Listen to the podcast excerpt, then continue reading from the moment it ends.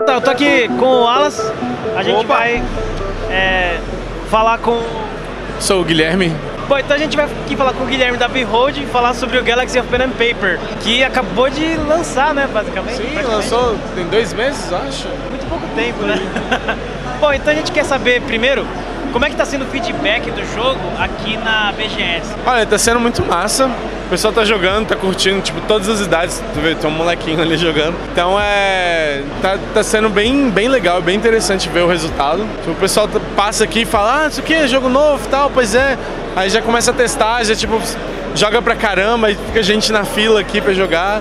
Então tá sendo bem legal. é. Ah, que maneiro. É, ah, vocês já apresentaram o Galaxy em algum evento indie, não foi? Já, já sim, eu, é, eu não sei te dizer quais eventos, porque a gente vai sempre apresentando o jogo, né? Mas eu sei que o mais recente foi agora a BGS e o outro evento que a gente participou foi a PAX, PAX West. Mas assim, é, na opinião de vocês, qual que é a, a diferença maior para vocês desenvolvedores apresentar dentro de um evento indie, focado em indie e uma BGS? Olha, eu acho que o público é tipo assim, eu acho que a maioria das pessoas aqui na BGS elas vêm focando principalmente os AAAs e os eventos que tá- acontecem ali, ali do, naquele saguão ali. Mas aqui acaba sendo tipo, nessa BGS especialmente, eu não lembro qual foi a última vez que eu vim, mas é o que eu achei interessante é que eles colocaram a ala indie entre as compras e o AAA. Então na verdade tá sempre, sempre muita gente passando aqui, então tá interessante o feedback e tal, de, tipo, gente realmente passando aqui jogando e tal. Mas é, em outros eventos, é, não sei, é, acho que é mais o, o objetivo da pessoa no evento, sabe?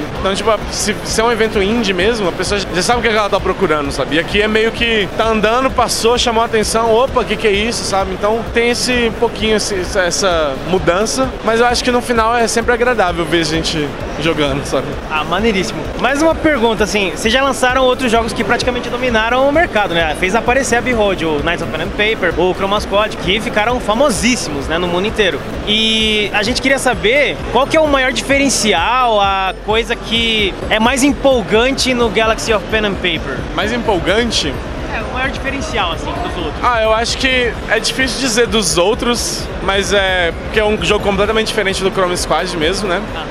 Mas é, ele, é, ele é uma evolução direta do Knights of Pen and Paper. Várias coisas que a gente queria ter feito no Knights e a gente não fez, ou tava muito em cima já pra fazer, a gente acabou fazendo, que é tipo branching de história, tem sistema de skill mais profundo, tem área de tem parte de exploração no jogo, tem várias quests diferentes que você pode optar. Então é, tem muita coisa interessante nova que tá no jogo, sabe?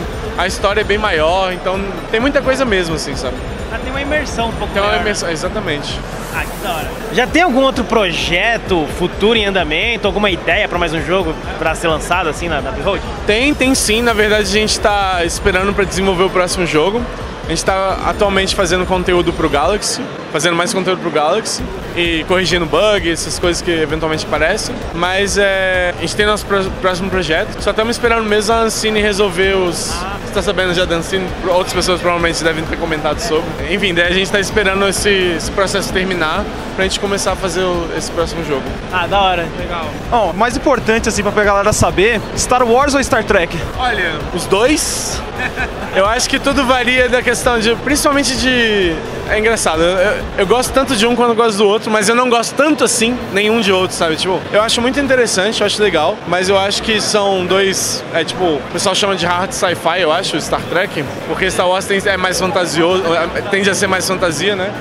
E o Star Trek ele tende a ser mais puxado ali pra o que seria a realidade na- naquela época, né? Enfim. Então é. Eu acho que os dois têm seu, seu espaço. E tanto que no, no, no Galaxy mesmo a gente tem referência pros dois. Então acho que nenhum nem outro, mas os dois. Exa- Exatamente. É, é tipo assim. É como se. Você pode consumir os dois. Os dois são bons. Então não, eu, não, eu prefiro não tomar lados. Beleza. Então valeu. Muito obrigado. Obrigadão. Obrigado.